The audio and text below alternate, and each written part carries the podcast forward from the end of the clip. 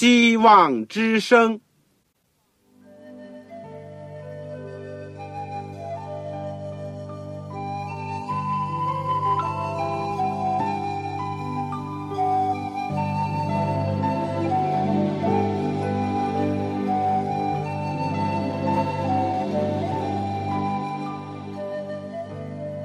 各位听众朋友，各位弟兄姐妹，欢迎您收听信徒培训这个节目。教会的兴旺，不单表现为人数众多，更要求教友的素质好。为了使教会真正达到人丁兴旺，又灵性健壮，希望之声特别为广大的信徒制作了信徒培训这个节目，满足主内同工同道的需要。信徒培训由黄牧师主讲，将有多种课程推出，欢迎弟兄姐妹们踊跃参加。下面我们就把节目时间交给黄牧师。各位亲爱的弟兄姐妹，各位组内的同工同道，你们好，我是旺草，很欢迎你收听信徒培训这个节目。我们在过去呢，最初是推出了九门课，大家是不是记得？第一门课就是基督生平与教训，第二门是圣经要道与神学。以后呢，有末世论、护教学、正道法、教母学、预言之灵、健康信息、教会增长。后来呢，又增加了一门考古学与圣经。而从今天开始呢。我要推出另外一门新的课，而且这门课呢比较长，就是有关保罗书信的研究。我们今天会讲一讲加拉太书的总论。在我们学习之前呢，我想我们一起祷告。亲爱的天父，我们谢谢你，我们又有机会能够在空中和弟兄姐妹。和各位朋友相会，而且我们一起来到主的施恩宝座前，为要蒙恩惠的怜悯的帮助，非但做我们随时的力量，而且引导我们人生的道路，使我们能够有方向。尤其是我们的心常常存着感恩和赞美，常常纪念主耶稣基督为我们成就的大功。谢谢你。求你在我们今天开始新的一个阶段学习保罗书信的时候，愿圣灵能够感动我们，充满我们，也给我们属天的智慧，让我们能够逐渐的多一点明白主的话语，以及更多的进入主的真理。愿天父祝福在收音机旁边我所有的弟兄姐妹和朋友，他们心中有声无声的祷告。都求你垂听，他们当中有需要的，无论是在身体上、精神上、灵性上，都求主按照你圣善的旨意和你的慈爱，补助我们。听听我们的祈求，这样的祷告和感谢是奉靠主耶稣基督的圣名，阿门。好了，弟兄姐妹，我们今天呢要讲一讲保罗书信。但是保罗书信，我们知道是很大的篇幅，我们会分几个阶段来讲。这个大家你们都会熟悉，就新约圣经呢有二十七卷，而保罗书信呢就占了一半。如果连希伯来书也算在里面呢，还超过了一半，就是总共有十四卷。我们在保罗书信里面呢，一般是分作几个部分、几个内容，包括教母书信了。大家都知道，这是指着什么书信讲的呢？这是指着提摩太前书、后书、提多书，或者也可以把腓利门书算在里面，因为所有这个些书信呢，都是使徒保罗写给。做传道人的，不论是年轻的或者年长一点，不论是在家庭教会的，或者是复制一个正规的教会的牧者，所以这叫教母书信。我们也知道，在保罗书信里面呢，还有一部分就叫监狱书信，意思是说，这是使徒保罗在监狱里面所写的。你们知道包括哪一些书卷吗？就是说，有以弗所书、格罗西书和腓利比书。而第三部分呢，我们可以说是研究保罗的早期的著作，早期的著作。那么就是帖撒罗尼迦前书和后书。那么教母书信的中心呢，当然是指着论到教会和教会的事工；而监狱书信的中心呢，是论到基督。是讲论他的神性人性，而早期著作的中心呢，主要是讲到末世论，也就是基督复临，而所剩下的另外一部分呢，就包括加拉太书、哥林多前后书、罗马书，我们说可以归纳在论救恩里面，这也是一个大组，而且是。非常重要的一组。至于希伯来书呢，我希望以后我们有机会另外做一个单元来研究。这卷书呢是研究到基督怎么样的应验了旧约的圣经，成为我们的大祭司和中保。这样看来呢，保罗的书信呢，可以说是把福音的中心——耶稣基督的每一个。重要的环节呢，都做了论述，成为新月教会极其宝贵的理论的辅库和实践的指导。我们今天呢，就先开始讲加勒泰书的总论。按我们现在的圣经呢，一共分作是六章，一共有一百四十九节经文。加勒泰书的篇幅呢，虽然不像罗马书那么多，但同样呢，都是在讨论基督教一个非常重要的有关救恩的道理。他高举耶稣基督的十字架，突出耶稣基督的生命和死亡，怎么样成全了上帝救赎的计划，以及拯救和改变了我们。同时呢，这卷书也讨论了和救恩相关的律法的问题，以及行为的问题，并且在特定的历史背景当中，也讨论了犹太人和外邦人的关系。当然，所有这些问题呢，在罗马书里面呢，会发挥的更加的透彻。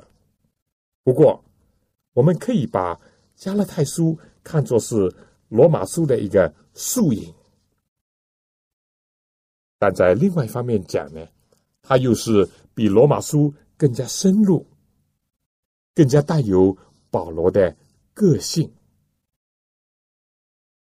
所以我们在研究罗马书之前呢，我们先学习篇幅比较短一点的加勒泰书。当以后我们再学罗马书的时候呢，我们会。领受的更多。我们所写这个加勒泰书这卷书的动机呢，是保罗知道在加勒泰的教会呢，由于受到了一些假的教师的影响和某些异端的迷惑，结果呢就偏离了福音，而且也开始怀疑保罗的使徒的权柄，可以说。是在福音受到攻击、使徒保罗的职分受到怀疑的情况下，保罗就写出了这本护教学的第一部的作品——捍卫上帝纯正的福音。我们以前不是学过护教学吗？其实加勒泰书也可以说是很好的一个护教学的一个著作。我们说。以及从上帝而来的使徒的权柄，保罗加以捍卫，不是为他自己，因为捍卫了使徒的权柄，我们就说，也就是捍卫了他奉着主的名所传的福音。如果说使徒保罗在两千年前，他是怎么样跟那些犹太教的违法主义做斗争，一刻都不容让他们的话，那么十几个世纪以后。马丁路德就是著名的宗教改革家，也照样的和中世纪的天主教经历了一场严肃的斗争。我们知道，从犹太教以后一千多年的长时期里面，违法主义仍然在活动。所谓“唯”呢，就是唯有的“唯”。法律的法，在英文呢就是 legalism，因为历代的教会，甚至从亚当夏娃的时候就开始呢，人总归是想为自己设立一个旧法，而不愿意接受，或者是怀疑上帝救赎人类的计划。人有一个倾向，总想靠自己，而忘记了。上帝对人的旨意和安排，人总想以立功啦、积德啦，或者是来换取救恩和永生，而不愿意接受上帝在基督耶稣里白白的赐给人的拯救。保罗和马丁路德呢，就成为历史上反对这股违法主义。也就是说，想靠自己的行为得救，想靠着修行啦、立功啦、啊，积攒自己的德行来换取永生的这股逆流的勇士，他们都是走在前列的。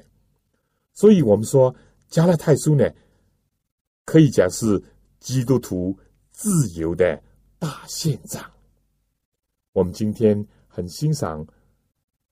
法国的人权宣言和美国的独立宣言，但是从更深的意义来看呢，这些都是根据于圣经的真理，就是人最基本的解放，就是要从魔鬼的手下，要从罪恶的权势当中，从死亡的辖制下得着释放，得着拯救，这是真自由的基础。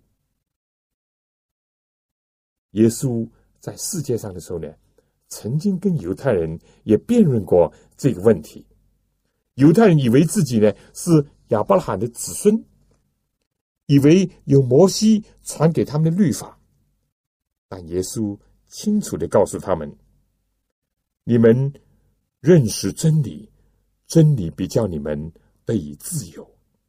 而上帝的儿子如果叫你们自由呢，你们就。”真自由了。保罗在加拉太书第五章第一句话就讲：“基督释放了我们。”保罗又在哥林多书说：“主的灵在哪里，哪里就得以自由。”保罗当时顶着耶路撒冷某些有名望的人，而把真理呢释放出来，让人得享真理当中的自由。以及从上帝的救恩带给人的生命的释放和改变，而马丁路德呢，是顶着中世纪的教皇的权势和当时的世界的潮流，重新的把因信称义的道理释放了出来，再把它高举在世人的面前，让人重新再尝到。主恩的滋味，从中世纪教权的属灵昏暗的情况下，把基督教的真正的生命和面目恢复过来。保罗在加拉太书信的最后结束的时候说呢：“请看我亲手写给你们的字是何等的大呢？不单单可以体会着。”保罗的眼睛有病，所以书写困难。一定要写的比较大，而且可以讲，他是胜过了比肉体的疾病的困扰更严重的异端的威胁和教会内部的阻力，而把基督的真理呢发扬光大。同样的，马丁路德呢，也是把这本书呢作为他进行宗教改革的一个号角。他甚至说：“加勒泰书是我的信，我已经和他订婚了，她是我的妻子。”马丁路德用非常形象化的比喻讲到了他多么的爱慕这卷书，多么的重视这卷书，就好像他的妻子那样重要。和这卷书呢结下了。不解之缘。下面呢，我想请大家听一首歌《奇异恩典》，也就是加勒泰书的一个重心，讲到主耶稣基督的救恩。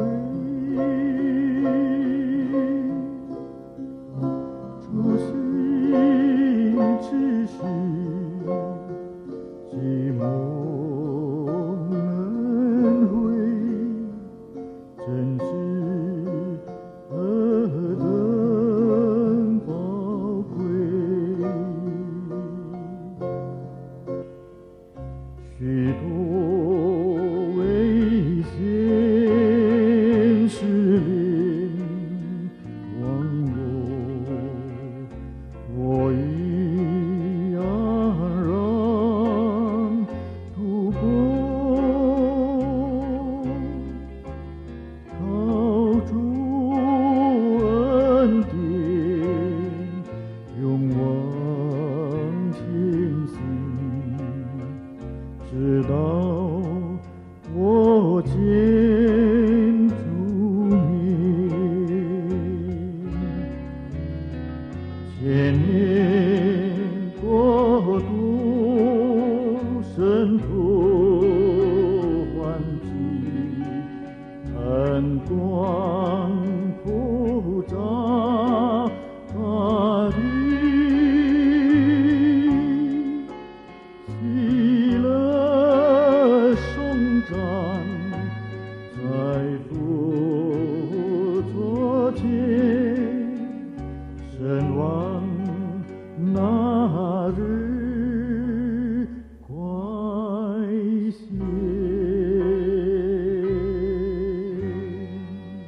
兄姐妹，同工同道，我体会，在今天呢，除了各种宗教，甚至包括基督教的内部，还是存在着这股撒旦所发明的，叫人远离上帝的救恩，以及不接受上帝所差来的耶稣基督，不依靠上帝为我们所成全的救赎，而想。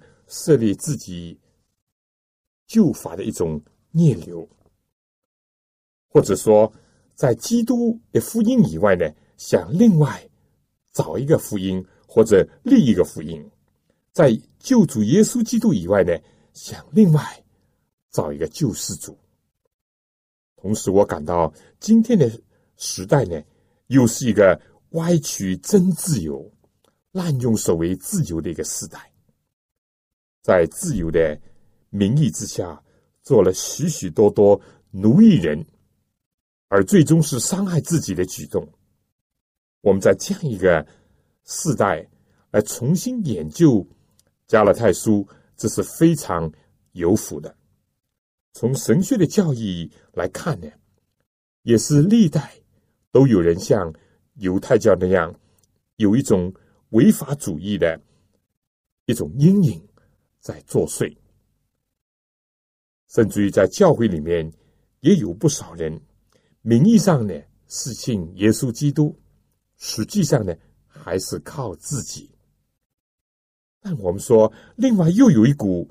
从阴间里面兴起的势力，就是否定上帝的真理，提倡所谓廉价的救恩，甚至藐视、践踏上帝所设立的律法，在上帝的福音和律法之间，在救恩和真理之间，在行为和信心之间呢，造成一种人为的对立，破坏了。上帝真理的一种一致性和和谐性，但愿上帝能够借助我们领受加勒泰书的信息，使我们得享真理当中的自由，在基督里面的自由，并且呢，确实的知道，除他以外，也就是说，除了耶稣基督以外，别无拯救，因为天下人间。没有赐下别的名，我们可以靠着得救。我想，为了更好的了解加拉太书，我们必须要先简单的提一点有关加拉太的地理、历史和写作的背景等等。这样呢，就对大家明白领受这卷书呢，会有所帮助。你们手中如果有圣经，如果圣经当中的最后部分呢又有地图的话呢，你们可以打开地图，就会找到加勒泰呢是在亚洲的部分，是在地中海的北面，黑海的南面，这是一个省份的名字，就好像中国的河北省、湖南省等等，或者是一个。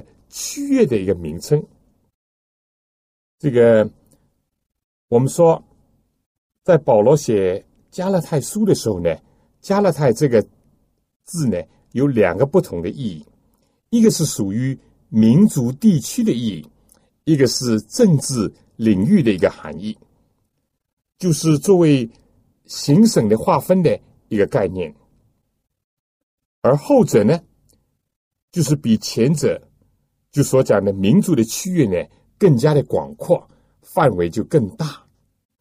从民族的意义来讲呢，加勒泰是指着小亚细亚这个中北部的加勒泰，也就是说，这些民族的人所居住的地区所讲的这些 Celtic 族的人呢，是从古代的高卢人迁移到。小亚细亚来的，在公元前三百九十年，这些高卢人大举进攻罗马，差不多威胁了罗马的存在。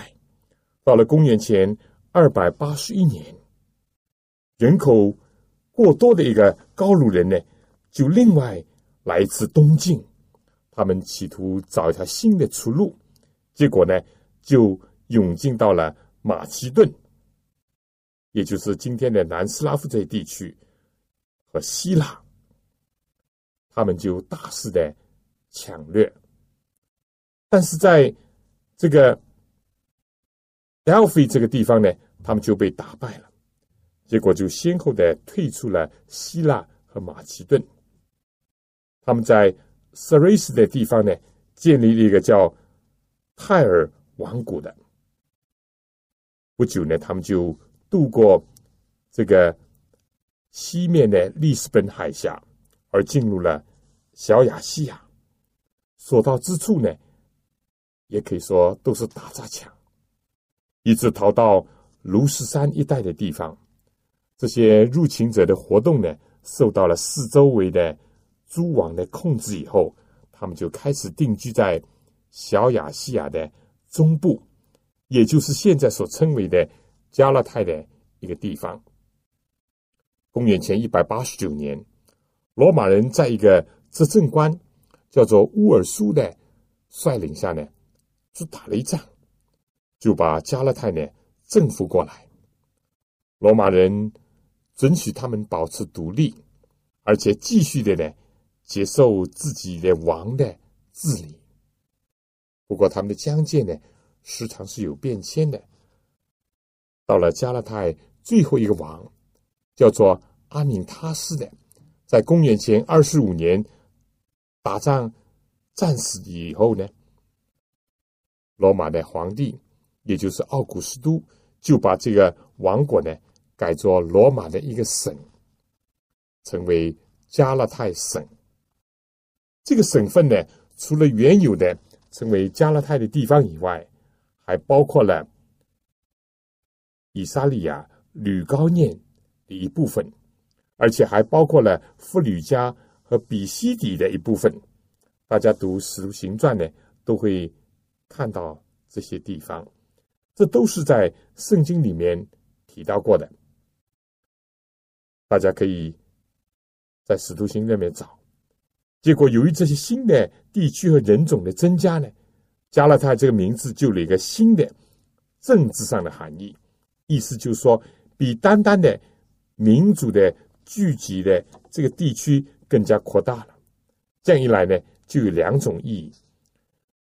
那么我们就要问了：保罗在这里所写的加拉太书，到底是指着哪一方面的意义，或者是包括哪些范围的教会和人呢？这个问题我们讲，历代以来争辩的非常的厉害，可以说呢。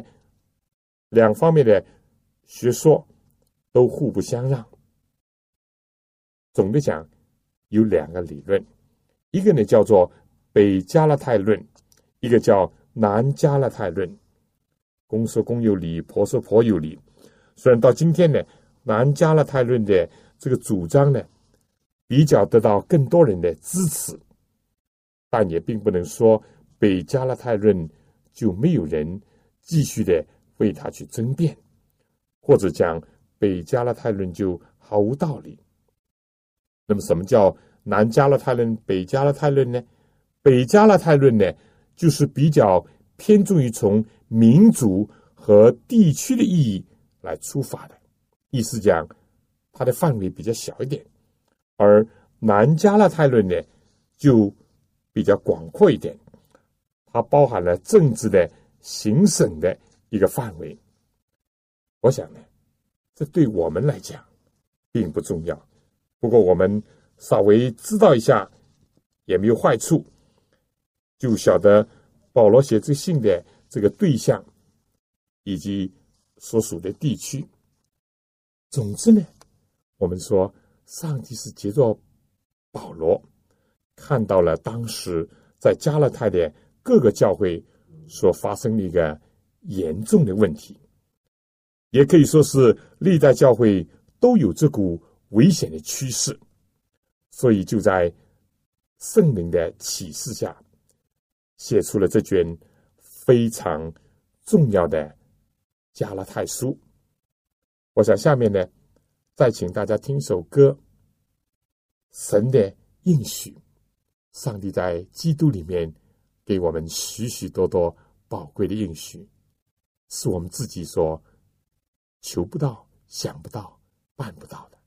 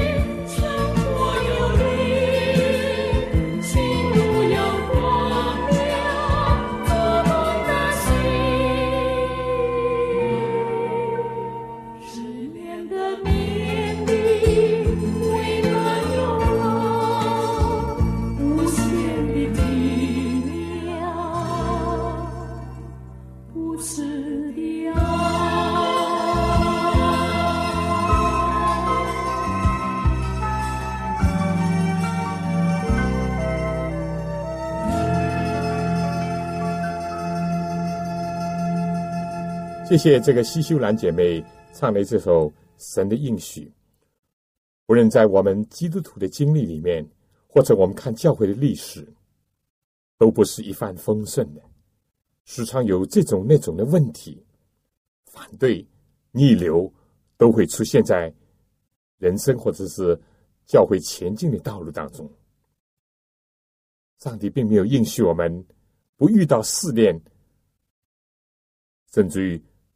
永远不会失败，但上帝常常应许我们，在他里面有光明、有平安、有力量，而且最终会引导教会和信从他的人来到他的面前，进入到主的国度。所以加勒泰书，我们就看见可以说是在保罗的传道工作当中一次风波，也是在早期教会里面。一次重大的斗争的经历。好了，我们现在来谈一谈保罗和加勒泰的关系到底如何呢？我们可以说是源远流长。保罗的三次旅行步道呢，都和加勒泰有关。第一次的旅程当中呢，保罗和他的同工，包括这个巴拿巴，或者有的时候呢，还包括提摩太，都访问了。加勒泰这个地区，而且建立了许多的教会，在那些地区呢，留下了他们的汗、他们的血，以及借着上帝的大能所做出的见证。在《使徒行传》第十三、十四章里面，我们就看到了保罗第一次的游行布道，他们就是在比西底的安提阿、以哥念、路斯德和特比。建立教会的工作，而这些城市呢，都属于加拉太省。在使徒行传十五章到十六章提到的，也就是在保罗第二次游行布道的时候，保罗走遍了叙利亚、基利加，兼顾众教会，而且又去访问了特比和路斯德的教会。他们离开比西底的安提亚的时候呢？本来想进入到亚细亚的西部，也就是新的工厂去，但是呢，受到圣灵的禁止，禁止他们在亚细亚讲道。结果呢，他们就往北面去，经过弗吕家、加勒泰一带的地方，就是在《使徒行传》第十六章第六节提到的。后来呢，他们就向西越过了美西亚。到达了爱琴海岸的特罗亚，就见到了马其顿的呼声的意象，也就是上帝呼召保罗把福音从亚洲要传到欧洲，开始一个新的一个福音的传播的时期，以及做一次伟大的转折，跨越了洲界。而进入了一个新的广大的地区。那么，至于我们讲北加勒泰论呢，和南加勒泰论，也就是前面所主张的，是保罗第二次外出布道的时候建立的这教会，是在北加勒泰，也就是《使徒行传》十六章第六节的时候所开始讲的。到了第三次游行布道的时候呢？保罗曾经回去探望过那个地区的教会，也就是在《使徒行传》第十八章所提到的。比如二十三节就讲到，保罗离开叙利亚的安提阿，便挨次的经过了加勒泰和弗吕加的地方，兼顾众信徒。至于南加勒泰论呢，是主张保罗和巴拿巴在第一次。外出布道的时候呢，就建立了这些教会；而在第二次游行布道的时候呢，去看望这些教会。当然，第三次游行布道的时候呢，也经过了这些地方。到底是在哪一次开始建立这个教会呢？我想，对我们也并不是最最重要的。重要的就是看到使徒保罗。确实跟加拉太地区的教会有非常密切的关系，而且有很多的接触，并且他非常的关心这个教会。每一次外出游行步道，都要经过，或者是照顾，或者是看望那些教会，勉励那些教会。所以今天，这个当加勒泰教会居然离开福音，甚至有人要开始怀疑使徒保罗的这个使徒的权柄，甚至于攻击他的时候呢，保罗的心是非常的伤痛，以至于奋笔疾书。写出了加勒泰书，我想这对我们今天的传道士，或者是游行布道家，都有非常的一个好的启发。你我是不是非常的关心教会呢？尤其是上帝接着你所建立的教会呢？时常为他祷告，找机会和弟兄姐妹接触，常常勉励他们。关怀他们，如果发现他们有错误，常常凭着爱心去加以指正。哪怕在这样的过程当中，你的工作遇到挫折，被人怀疑和攻击，也不要灰心，因为使徒保罗也经历过这些。好，我们再来看写信给加拉太的各个教会，第一章第二节就这样讲。加勒泰书呢，可以说是保罗书信当中唯一的，特别是写给一批教会的，而这些教会的情况呢，都很相像，而且这教会又是保罗一次传道的结果。保罗为了帮助他们解决这些问题呢，就写了一份通函，而不逐一的提名。从加勒泰书第四章十三节、二十节，第一章第八节、第十一节，第四章十三节等等呢，很清楚的看到，保罗是那些教会的建立者，是保罗在痛苦的经历当中所生的儿女，是保罗的心上人，骨中之骨，肉中之肉。今天保罗感到有割腹之痛。尤其是当保罗最初传福音给他们的时候，他们对保罗是非常的友善，非常的爱护和尊敬，非但当作使徒来接待，甚至于把他当作天使，甚至于把他当作基督那样来接待，也不因为他的疾病的缘故呢就轻视他。加勒泰人呢，甚至愿意为保罗呢做出重大的牺牲。保罗说。当时就是他们把眼睛弯出来给他呢，他们也都是心甘情愿的。而且有一度呢，加勒泰教会呢，也是在属灵的道路上跑得很好，而且跑在正道上。今天既然进入了旁门左道，保罗为了避免他们失足进入沉沦，就语重心长的，甚至可以说是爱之深。言之切，写出了一封相当严厉的，甚至有人说加拉太书是一把刀斧手，当中的一把利刃来指责他们。其实不是，应当说是像一个外科医生手中的手术刀，要医治他们的疾病，要割去他们的这个毒瘤。但是保罗。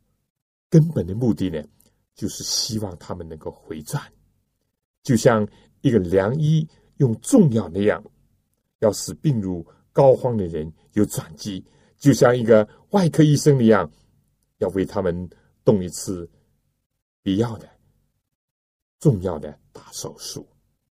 我想下面呢，再请大家听一首歌，就是《古旧世家》。因为这才是福音的中心，耶稣基督才是我们人类真正的盼望和得救的依据。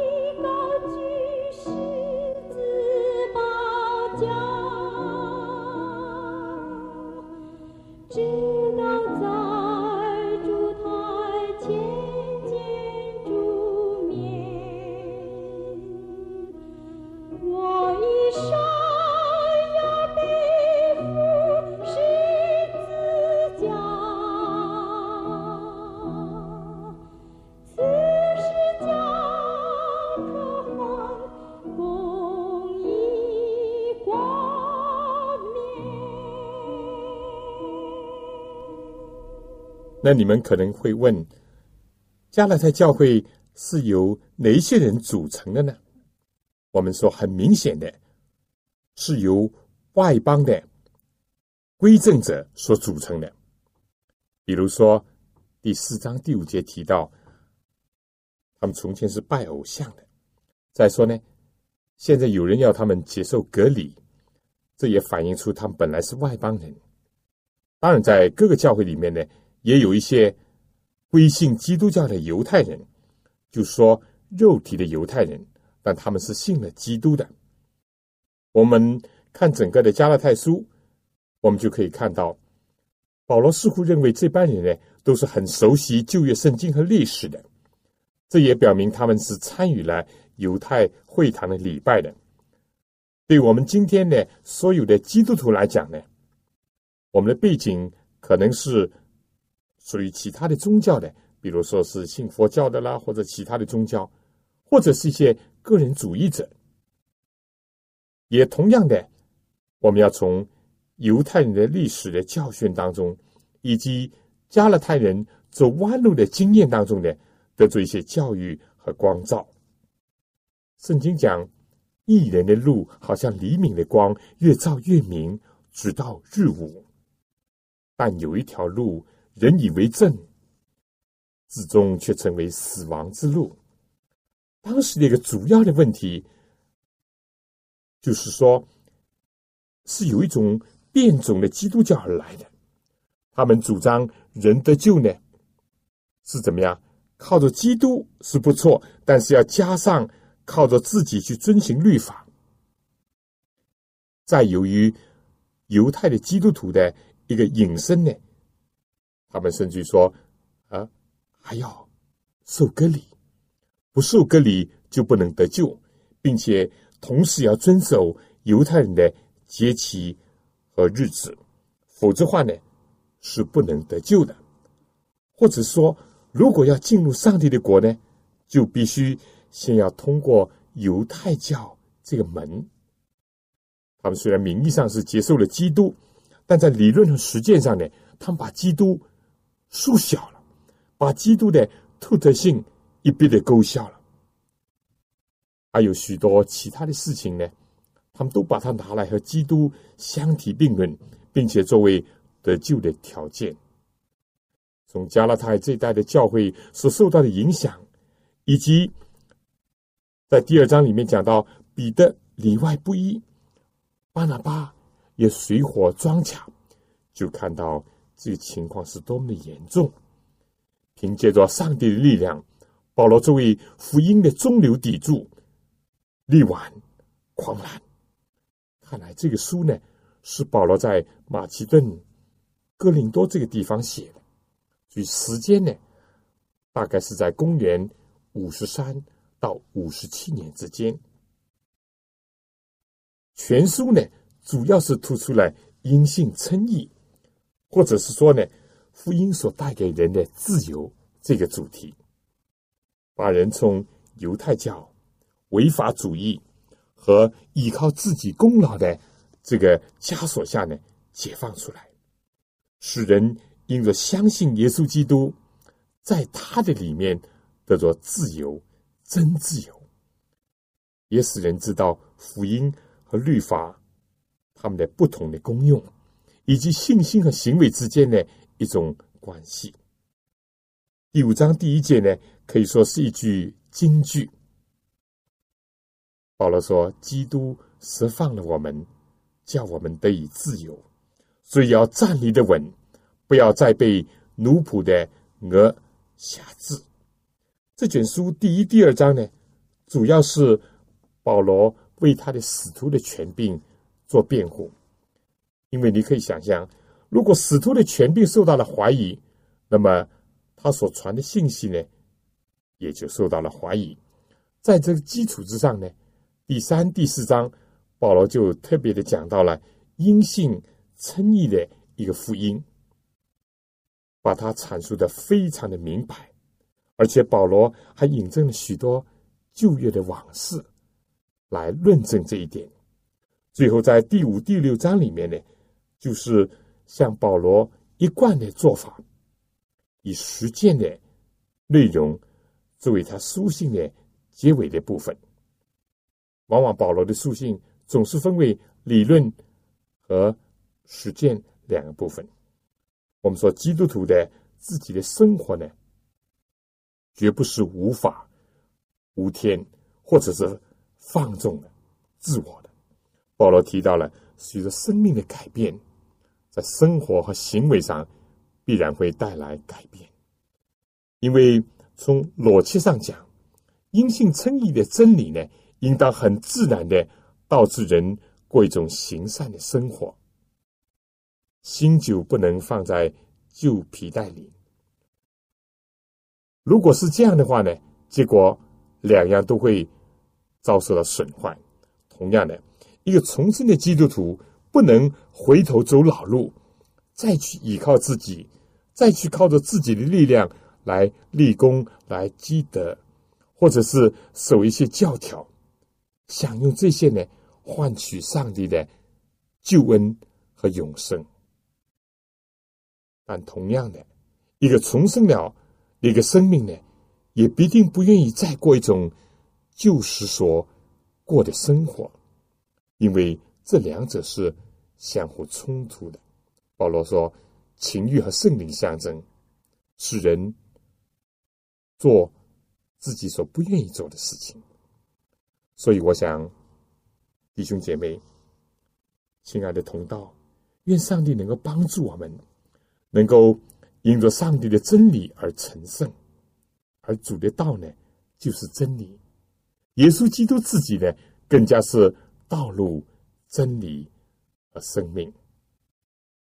弟兄姐妹，同工同道，我们今天主要是讲一讲保罗书信论救恩的部分里面的加勒泰书的总论。我们。今天就暂时讲到这里。不，我要求大家呢，先把这个加勒泰书从头到底要仔细的至少读一遍，多多益善。而且呢，记下你的新的体会，或者是存在的问题，你可以写信来告诉我，你有些什么心得或者什么体会，我们彼此学习，彼此分享。我想，在我报这个我的通信地址之前，请大家再听首歌《爱主更深》，作为我们的祈祷。因为耶稣基督为了向我们提供救恩，牺牲了他自己。愿我们也能够生出爱主更深的心。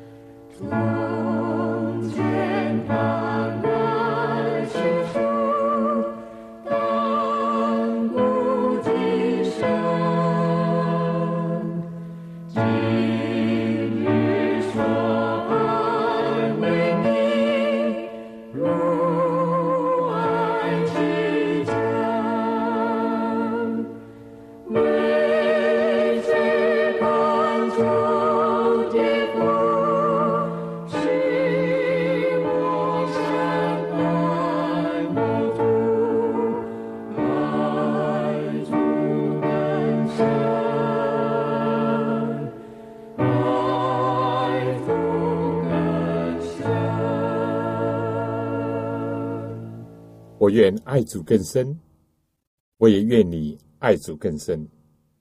我们今天保罗书信的加拉太书总论就讲到这里。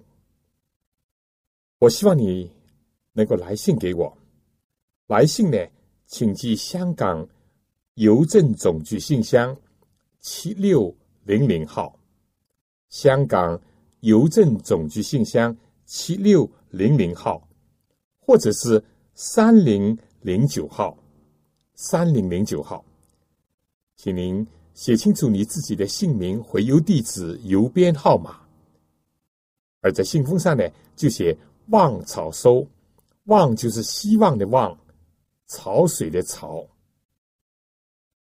我们信徒培训的这个教材呢，已经陆续的印出。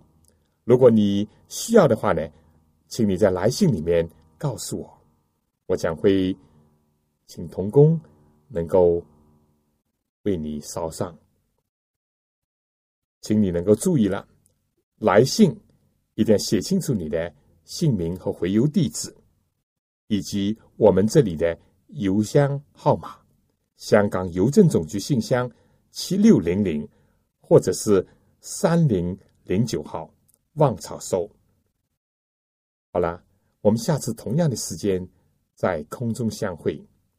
愿上帝赐福给您、您的全家和您的教会。再见。各位听众朋友，各位同工同道，您对信徒培训这个节目有什么宝贵的意见？有什么希望？欢迎您来信告诉我们，也欢迎各位听众朋友来信索取免费的课程讲义。如果在收听的过程里有什么疑问，也欢迎您来信提出，黄牧师愿意为您做出解答。来信请寄香港邮政总局信箱三一零号。我再说一遍，香港邮政总局信箱三幺零号。来信写“望潮收”就可以了，希望的望，潮水的潮。愿上帝赐福给您。Thank you.